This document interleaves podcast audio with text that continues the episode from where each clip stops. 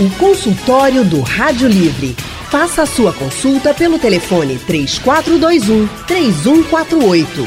Na internet www.radiojornal.com.br.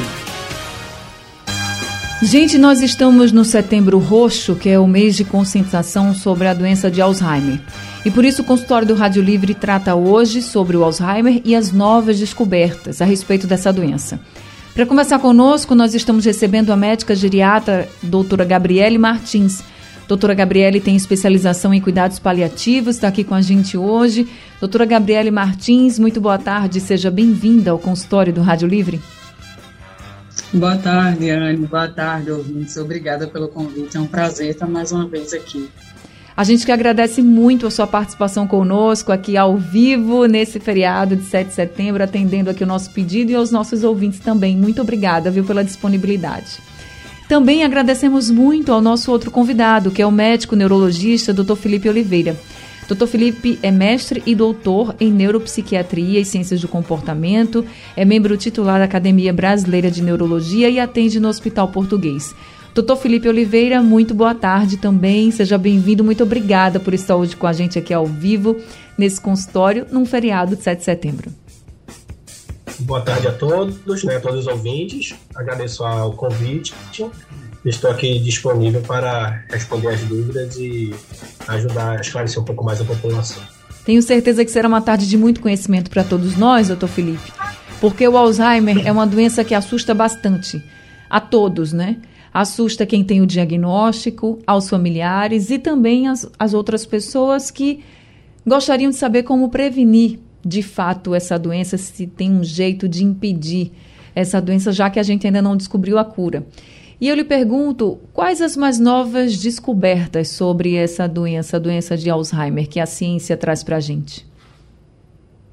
É, em termos de novidade, né, assim, a grande novidade aconteceu mais ou menos de 2020 para 2021, que foi a aprovação de uma nova droga nos Estados Unidos, né, uma droga cujo nome é aducanumab, é uma medicação que, teoricamente, age na fisiopatologia da doença. Então, foi a primeira droga aprovada nas últimas, nas últimas décadas de Alzheimer, nos últimos 10, 20 anos, então foi uma droga nova que foi aprovada e ela não é uma droga que só age nos sintomas, né? Teoricamente ela age no mecanismo da doença.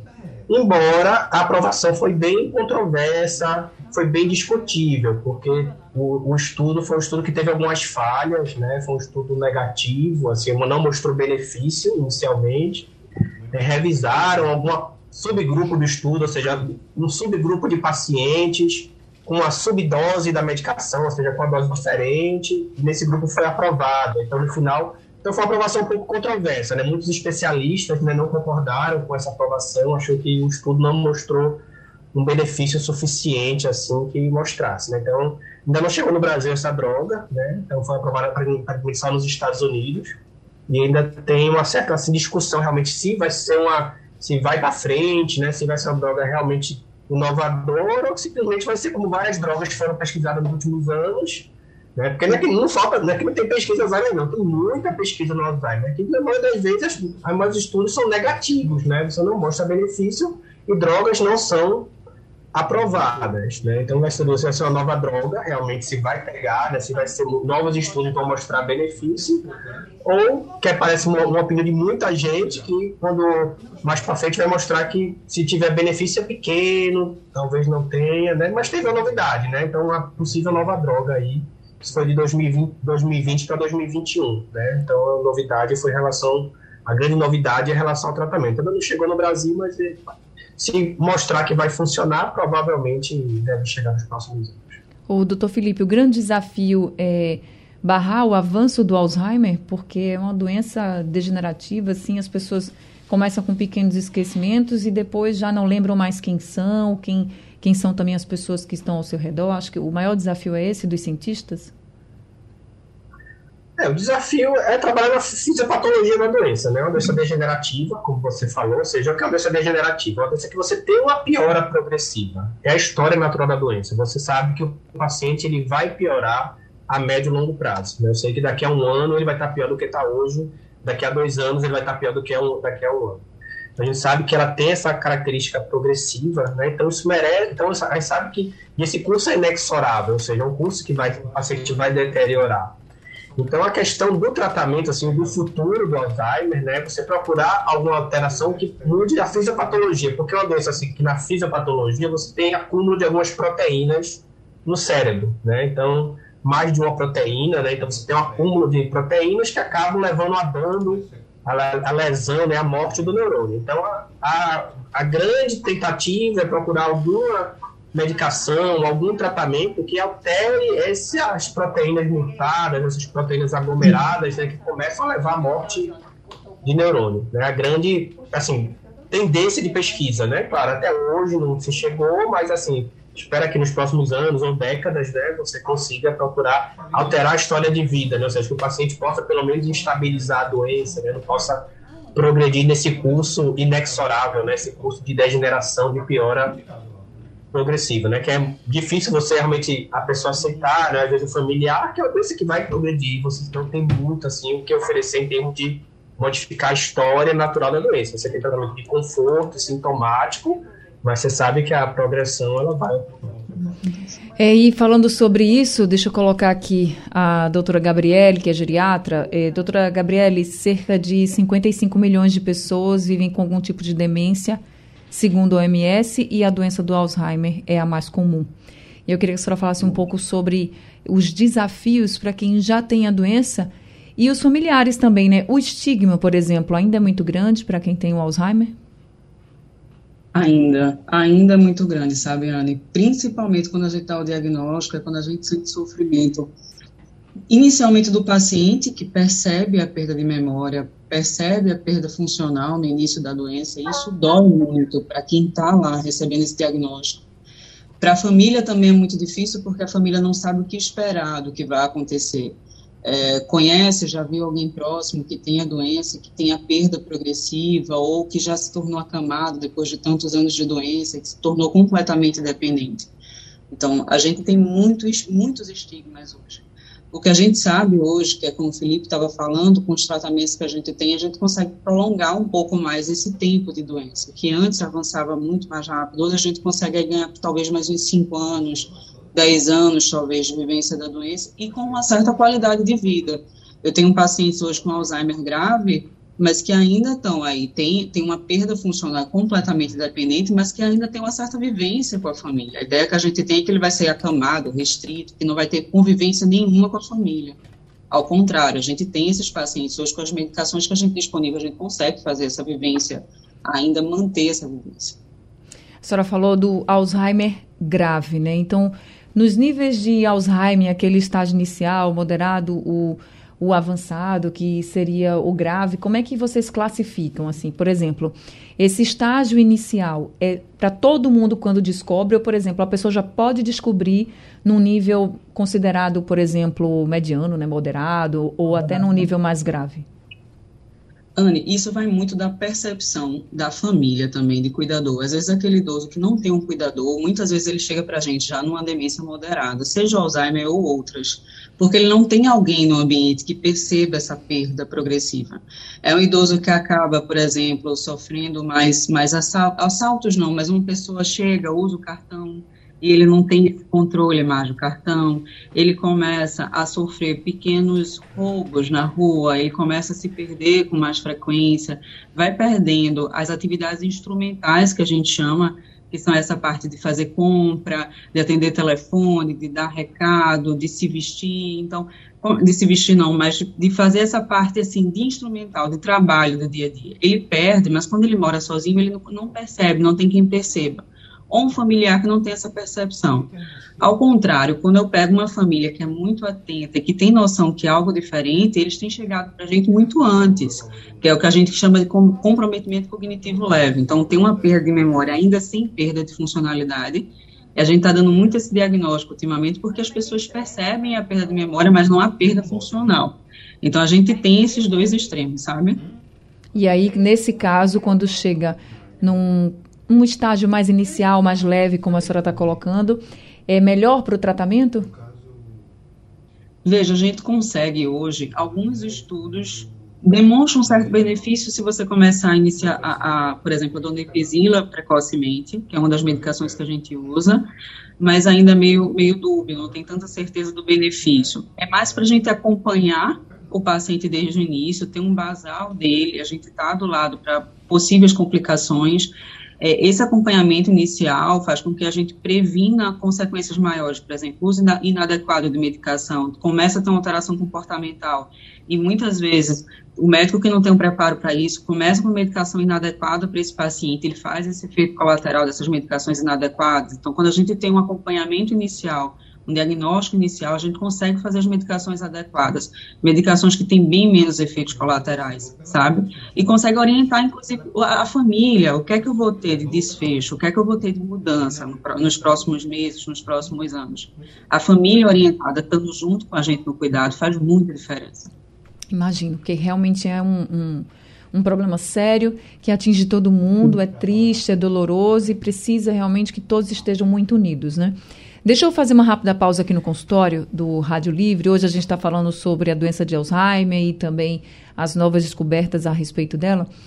Se vocês quiserem participar com a gente, no próximo bloco eu já volto com a participação dos ouvintes. Você pode enviar perguntas, fazer sua participação pelo painel interativo, que você encontra no site aplicativo da Rádio Jornal. Tem o WhatsApp da gente também, é o 99147 8520. Você pode mandar mensagem de texto, você pode gravar áudio, ou se preferir, conversar ao vivo com a doutora Gabriele, também com o doutor Felipe, é só ligar aqui para a Rádio Jornal. O número é o 3421-3148. O consultório do Rádio Livre hoje está falando sobre a doença de Alzheimer. Nós estamos no Setembro Roxo, que é o mês de conscientização sobre Alzheimer. Estamos conversando com a médica geriatra, doutora Gabriele Martins, e também com o médico neurologista, doutor Felipe Oliveira. Já temos alguns ouvintes conosco. O Adalmário de Boa Viagem é o primeiro deles aqui ao telefone. Oi, seu Adalmário, boa tarde, seja bem-vindo. Obrigado, é uma satisfação imensa estar falando com você. Ô, minha querida, eu, é, veja bem, eu tenho 80 anos, mas graças a Deus com cara de 60, né? Bem fisicamente, saúde, mentalmente. Eu queria saber uma maneira, uma maneira assim de eu é, fazer uma prevenção e evitar o mais Alzheimer. Existe alguma coisa, talvez exercício que você faça na mente, alguma coisa assim para. Para prevenir, Aí, né? É, prevenir, exatamente. É. Seu Adalmário, primeiro parabéns, viu? Parabéns pelo, por estar assim tão bem. Eu quero ser igual ao senhor, viu? Muito obrigada por participar aqui com a gente, esbanjando aí saúde, simpatia. Parabéns, fico muito feliz é, em poder. Estou trabalhando, trabalho, tudo, graças a Deus. Oh, é. perfeito. Muito é. bom. Muito obrigada, senhor Adalmário, por conversar aqui com a gente, trazendo seu exemplo e sua pergunta também. Deixa eu passar então para o doutor Felipe. Doutor Felipe, o que a ciência diz sobre prevenção do Alzheimer? Tem exercícios? É, a gente já ouviu muito falar que os exercícios podem ajudar a evitar né, o Alzheimer, mas isso já é comprovado? Dá para ter isso como uma forma de prevenir mesmo a doença? Sim, tem, tem medidas que podem prevenir o Alzheimer prevenir no sentido de reduzir o risco, tá? Não Sim. quer dizer que vai ter 100% de prevenção, né? Então, mas pessoas que fazem atividade física, né? Fazem atividade física aeróbica regular, têm a menor probabilidade de ter Alzheimer. Pessoas que têm uma alimentação saudável, né? Uma alimentação rica em frutas, verduras, menos alimentos ultraprocessados, menos alimentos ricos em gorduras, também tem uma menor probabilidade de Alzheimer. Então, estilos de vida saudáveis estão tão associados, né, populações com estilo de vida saudáveis têm menos Alzheimer que populações que têm que não fazem que são sedentárias, que se alimentam mal. A questão do estímulo intelectual, né, também serve como chama reserva cognitiva. Então, pessoas que se mantêm ativas do ponto de vista de leitura, de estudo, de trabalho, então também criam uma reserva cognitiva, né? Criam mais conexões entre seus neurônios, então eles conseguem também é tipo sobreviver a alguma agressão, né? Alguma agressão cerebral. Então, as pessoas elas têm menor risco de ter Alzheimer no futuro. Mas de maneira geral, são, é um estilo de vida saudável, atividade física aeróbica está relacionada a um menor risco de Alzheimer e uma alimentação saudável, além de controles de risco é, ateroscleróticos. Então, se a pessoa é hipertensa, então controlar a pressão, reduz o risco. Se é diabético, manter um diabetes bem controlado, manter o colesterol controlado, não fumar, não beber em excesso, porque também está se provado, principalmente no Alzheimer, no paciente mais idoso, um componente vascular também, sabe, de pequeno infarto cerebral, de microinfarto, então também a questão da, da saúde cardíaca, cardiovascular. Então, isso aí também reduz a probabilidade, né? Não quer dizer de certeza, ah, você 100% saudável, tem 100% de chance de não ter Alzheimer, não, pode acontecer, claro, mas você reduz a sua probabilidade. Então, é uma escolha de um estilo de vida saudável é favorável a não ter Alzheimer no futuro. E quando o senhor fala de fazer atividade física, é fazer atividade física sempre, todos os dias, assim, com regularidade, né? Isso, é atividade aeróbica, né?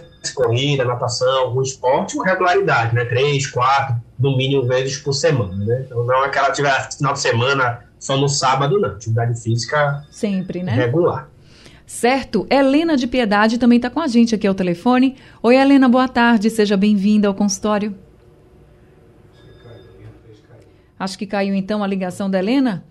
Então tá certo. Deixa eu então aqui passar para a pergunta da Marinês. A Marinês mandou um áudio aqui para a gente no WhatsApp, fazendo uma pergunta em relação à hereditariedade do Alzheimer. Vamos ouvir então o que, é que ela pergunta. Boa tarde, eu sou Marinês de Igaraçu. O Alzheimer é hereditário? Pode ser hereditário ou se não existe caso de Alzheimer na família, fica mais difícil o aparecimento ou todo, ou todo mundo é igual, aparece do mesmo jeito? Boa tarde, obrigada. Obrigada, viu, Marinês? Doutora Gabriele. Oi, boa tarde, Marinês. Olha só, a gente tem um tipo de Alzheimer específico em que a genética, a hereditariedade pesa mais. Então, é aquele Alzheimer que aparece antes dos 65 anos, que tem uma evolução bem mais rápida, uma evolução mais agressiva. Esse, a hereditariedade pesa bem mais.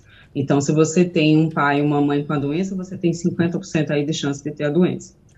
É, mas quando a gente tem um Alzheimer após os 65 anos, a gente pode ter uma certa carga genética, pode, mas aí eu vou voltar para a pergunta anterior, porque Felipe falou a interação dessa, dessa carga genética com os fatores de risco, não é só a carga genética em si.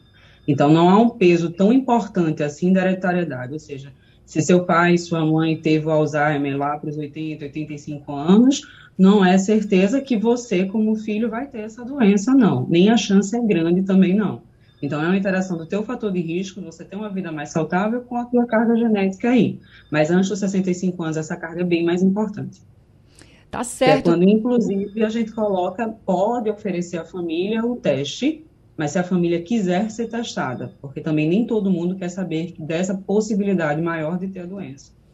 É porque, como a gente falou, o estigma ainda é muito grande, né? E essa é uma doença tão dolorosa que eu acho que as pessoas têm medo até de, de saber, né? Se tem um maior risco, né, doutora?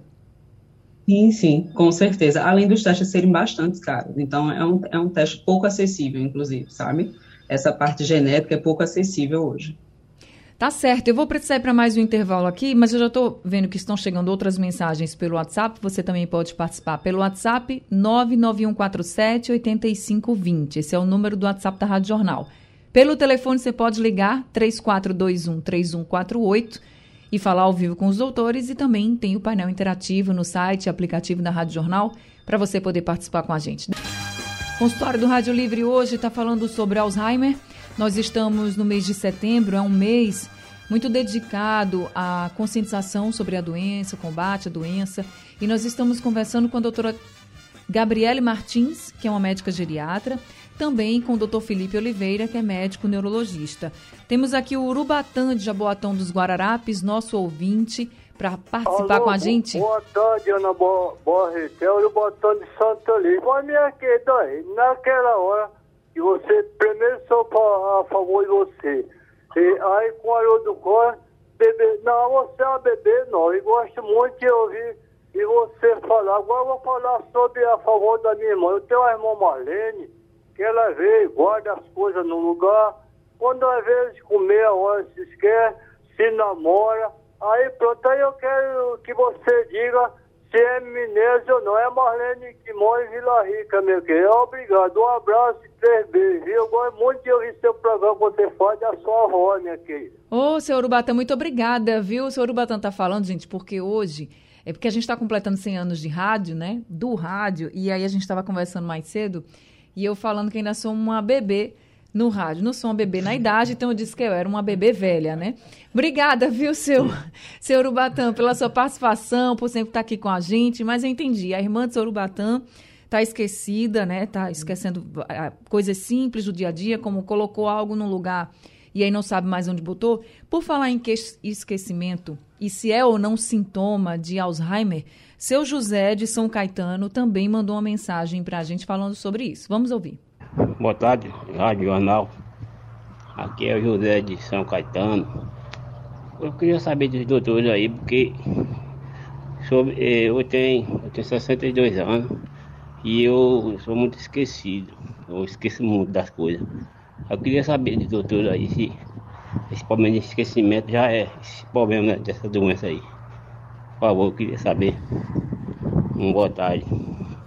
Obrigada, seu José, também por participar aqui com a gente. Deixa eu começar com o doutor Felipe. Doutor Felipe, a gente sabe que nem todo esquecimento é Alzheimer, mas como é que a gente pode, então, identificar essa doença ou pelo menos ligar o alerta? É, o esquecimento né, é a principal queixa do paciente com Alzheimer. Né? Então, normalmente ele chega no consultório médico, ou o próprio paciente, ou algum familiar trazendo, né, com perda de memória, em geral para memória de fatos recentes. Né? Ou seja, aconteceu nos últimos horas, nos últimos dias, nas últimas semanas, é que o paciente realmente não consegue reter novas informações. Né? A memória antiga, né, de anos, décadas, em geral, ela é relativamente preservada. É a principal queixa do paciente com Alzheimer, mas como você falou, nem todo esquecimento é Alzheimer. Você pode ter desde esquecimento subjetivo, né, ou seja, é natural, a gente não vai se lembrar de tudo no nosso dia a dia, então às vezes a gente tem um certo esquecimento subjetivo, algumas pessoas se incomodam mais, do que outras, né? Então, as pessoas trazem essa demanda, né, de esquecimento, e às vezes é um esquecimento natural, né, do ser humano. Você pode ter algum esquecimento secundário, algumas outras doenças, como às vezes quadros psiquiátricos, né, pacientes com depressão, com transtorno de ansiedade, com déficit de atenção, frequentemente eles têm queixa de dificuldade de memória, pacientes com dificuldade de sono, né, com insônia, com apneia do sono, também muitas vezes têm dificuldade de memória, pessoas que usam algumas medicações sedativas, então eventualmente pode ter uma queixa amnésica, né, de memória por conta disso. O esquecimento, primeiro, ele vai começar a complicar mais, assim, tipo, chamar atenção quando leva algum comprometimento funcional, ou seja, a pessoa estiver deixando de fazer alguma coisa porque é aquele esquecimento. Ou seja, está esquecido e começou a não mais pagar uma conta, começou a atrasar uma conta, começou a ter dívida porque esqueceu de pagar, começou a ir para o supermercado, a pessoa fazia o supermercado tranquilamente, começou a ir e vai, esquece de comprar as coisas, volta com a feira incompleta, esquece de não consegue mais lidar com dinheiro. Então esse é o momento que começa também a comprometer mais, quando a gente tem uma perda funcional, é o que chama mais atenção. Né? Mas de qualquer maneira, se a pessoa tiver um esquecimento, né, que estiver incomodando, é ideal que ele marque uma consulta, né, que o médico, né, através da avaliação, da anamnese, do exame físico, de testes, pode realmente ou tranquilizar a pessoa, né, que é aquele esquecimento mais natural, ou procurar alguma outra doença que pode associar aquele esquecimento, como um problema do sono, um problema de alguma doença mental, psiquiátrica, ou realmente chamar atenção para uma possibilidade de doença degenerativa. Né? Mas lembrar que nem todo esquecimento é logo sinônimo de uma doença degenerativa, de Alzheimer, nem sempre. Ô, doutora Gabriele, e eu imagino que, a pessoa, quando começa a mudar assim, o comportamento, também fique muito irritada, né? Então, esse pode ser um outro sintoma para os familiares ficarem atentos, porque a gente vê muito que as pessoas não querem dizer que estão esquecidas, porque já ficam com medo de ser algo grave, não quer dizer para a família. Mas a família pode perceber essa mudança de comportamento, como, por exemplo, a irritabilidade e já desconfiar de que tem algo errado? Olha só, quando a gente pega muito essa questão de irritabilidade, quando eu pego no contexto da geriatria, é quando o paciente ele não ele tem uma leve percepção de que está esquecendo, mas a família fica o tempo todo repetindo para ele que ele está esquecendo, que ele está com discurso repetitivo. É como se a família ficasse batendo na mesma tecla o tempo todo, e isso começa a gerar uma certa irritação do paciente em relação a esse, esse vamos dizer assim, essa essa briga. Mas, em suma, um paciente que está esquecendo e que tem uma doença degenerativa, no início, ele acaba não tendo tanta essa irritabilidade. O que é que a gente pode ter? A gente pode ter uma, uma depressão, um transtorno de ansiedade associado. A gente fala que uma coisa está muito associada à outra. Então, depressão e demência tem muita associação, às vezes a gente não sabe quem veio primeiro. Então, às vezes, é uma depressão que está dando uma pseudodemência.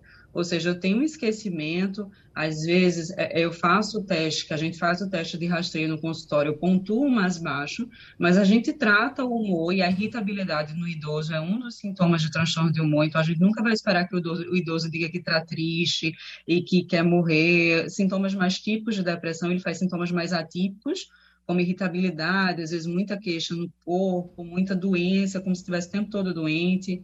E aí essa irritabilidade pode ser um sintoma que chama atenção para a gente para transtorno de humor, Entendi. sabe? Para transtorno de comportamento no Alzheimer, a gente vai pegar mais uma doença moderada a grave. Não é comum a gente ter mudança de comportamento no início da demência em si. Como é que a família deve lidar, então, quando o seu parente está começando a ter esses episódios de esquecimento? Isso. Primeira coisa, procurar ajuda médica, que foi o que o Felipe falou. Então, se a gente está notando isso, a gente precisa levar ele para um consultório para poder ser testado, ser avaliado as inúmeras coisas que estão associadas a déficit de memória, tá? E a segunda coisa que a gente fala a, além de procurar ajuda, é tentar ajudar o paciente nas adaptações do dia a dia para poder memorizar melhor, para poder facilitar o dia a dia. Então, por exemplo, ó, a gente agora vai colocar a chave do carro aqui, tá certo? Vamos repetir para a gente que a gente está colocando a chave do carro aqui. Para a gente facilitar, ou a gente vai deixar esse local para a gente guardar a chave ou para guardar documento, evitar estar tá mudando. Às vezes tem pessoas que têm o costume de mudar muito é, é coisas de lugar dentro de casa. Então, hoje eu guardo um documento aqui, amanhã eu guardo ali então, evita estar tá mudando. Ao invés de você estar tá apontando que o paciente está com déficit de memória, o ideal seria você ajudar ele a adaptar o ambiente, o cotidiano, para facilitar o dia a dia dele, entende? Se você está percebendo, leve ele ao médico, não fica dizendo isso todo dia a ele, porque tem, ele tem uma certa noção do que está acontecendo. Tá certo. E doutor Felipe, o senhor falou que bom para prevenir o Alzheimer, reduzir o risco de ter Alzheimer, é um exercício físico regular, é uma alimentação mais saudável também. E para quem já tem o Alzheimer, esses hábitos também são indicados até para melhorar o tratamento, enfim. Sim, para assim, qualquer pessoa, né, para qualquer ser humano, independentemente de qualquer condição, se a pessoa tiver condições, a gente sempre recomenda uma atividade física, né? A atividade física é saudável o sistema cardiovascular, para o sistema locomotor, para o sistema ósseo, para o sistema mental. Né? Então, cada vez mais se prova que a atividade física é, coisa, é algo que é importante para o ser humano. Né? Então, a atividade física sempre vai ser recomendada, a alimentação física é, saudável sempre vai ser recomendada. Então, isso a gente vai, isso, isso é um hábito, de, um de vida saudável, né? é algo que a gente deve recomendar para qualquer ser humano, né? para qualquer indivíduo. Então, se for possível, a pessoa fazer atividade física, se for possível, a pessoa se alimentar de modo saudável, deve continuar. Isso faz parte também, né? O paciente com, já com Alzheimer, nas fases mais iniciais, é importante manter um certo estímulo mental cognitivo, porque ah, isso melhora a questão da autoestima, melhora a questão da funcionalidade. Se ele ficar em casa, trancado, pouco explorado, né, pouco, é, com poucas explorações, né, com pouco, poucas demandas, né, ficar aquele, só dentro de casa, naquela mesma rotina, isso acaba acelerando a deterioração da, ah, a gente perdeu o contato aqui com o doutor Felipe, mas deu para entender que o exercício físico, alimentação saudável, também exercícios para a mente, fazem muito bem para todo mundo, claro, e para quem já está com o diagnóstico do Alzheimer, pode fazer também diferença para evitar um que essa doença degenerativa acelere tanto, né? Como a gente vê. É importante que as pessoas que tenham condições ainda, ainda estão com Alzheimer, saiam um pouco de casa, mesmo acompanhados, para se exercitar, para serem para explorar um pouco o mundo, né, e ficarem com a mente bastante ativa. Chegou ao fim o nosso consultório, queria agradecer muito a todos os ouvintes. Também queria agradecer muito ao doutor Felipe. Doutor Felipe voltou. A gente não conseguiu, o senhor não conseguiu terminar um raciocínio, mas deu para entender que é importante sim, mesmo com o diagnóstico, né, sair um pouco de casa, né, doutor, e se manter ativo fisicamente, mentalmente, sempre, né? Muito obrigada por esse consultório. Muito obrigado, que agradeço o convite. Estou agradeço também aos ouvintes da Rádio Jornal e espero ter ajudado a orientar um pouco mais as pessoas. Estou disponível aí para novas conversas. Ajudou sim muito, doutor Felipe. Gente, doutor Felipe é médico neurologista, atende no Hospital Português. O telefone é o 3423 8863. Doutora Gabriele Martins, muito obrigada também por mais esse consultório, viu? Eu que agradeço, Ana. Eu quero deixar só uma última mensagem. Teve dúvida quanto ao esquecimento? Procure um médico mais próximo, tá? Não fique guardando isso para si de jeito nenhum. É isso, gente. O consultório da, o número do consultório da doutora Gabriele é o 3097 3087. Obrigada aos ouvintes. Eu vou para o intervalo e volto já. 3h54. Rádio Jornal. Definitivamente sua. O consultório do Rádio Livre. Oferecimento Odontocap, referência em implante dentário, prótese e odontologia estética. Fone 3301 7830. Produtos igual, não complica, explica. Água sanitária é igual, o resto é conversa fiada. Sicredi Recife, soluções financeiras que fazem a diferença. Setembro Amarelo é uma campanha de prevenção ao suicídio. Quando se fala nesse assunto, o que mais precisamos é ter empatia. Você pode ser voz, você pode ser ouvidos, você pode ser socorro. Você só não pode ser indiferente. Agir salva vidas. E quando juntamos nossa força e solidariedade, conseguimos viver melhor. Setembro Amarelo mês de prevenção ao suicídio. Uma campanha Sistema Jornal do Comércio de Comunicação. Brasil, a nação de um povo heróico. Somos há 200 anos brasileiros independentes graças à coragem constante. Porque a mesma coragem de Dom Pedro existe ainda hoje em milhões de Pedros Brasil afora. A mesma bravura de Maria Quitéria existe em Marias empreendedoras por todo o país. Somos uma nação independente que está escrevendo um futuro melhor. 200 anos de independência do Brasil. O futuro escrito em verde e amarelo. Ministério do Turismo.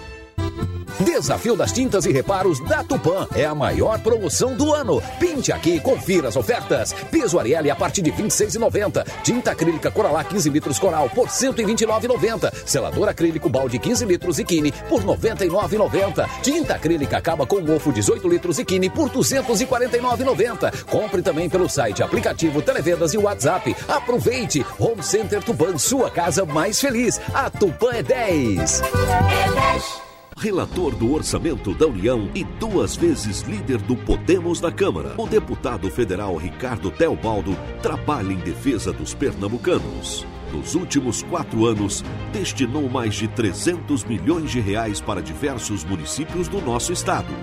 Ricardo Teobaldo é um voto de competência e trabalho por Pernambuco. Ricardo Teobaldo é 1919, o federal de todos os pernambucanos. Pernambuco falando para o mundo. Rádio Jornal. Vem ser milionário aqui no aniversário do açaí. Mais de 9 milhões em curtir prêmios instantâneos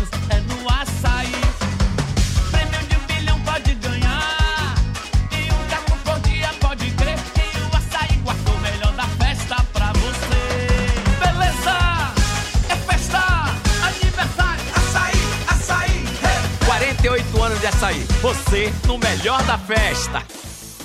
Eleições 2022. Este ano, todo brasileiro tem um importante compromisso com a democracia. Serão escolhidos os governantes dos estados, deputados, senadores e quem vai ocupar a presidência da República pelos próximos quatro anos com debates e sabatinas falando dos temas cruciais de Pernambuco e do Brasil, a Rádio Jornal estará junto com você na cobertura completa da corrida eleitoral. Rádio Jornal nas eleições 2022. Livre para a informação, música, serviço. Rádio Livre para você, com Anne Barreto. O Rádio Livre de hoje fica por aqui. A produção foi de Alexandra Torres, trabalhos técnicos de Big Alves, Elivelton Silva e Sandro Garrido. No apoio Valmelo e vem aí o balanço de notícias com Ciro Bezerra. Bom feriado para todo mundo e até amanhã. Rádio Jornal, deixando você por dentro de tudo.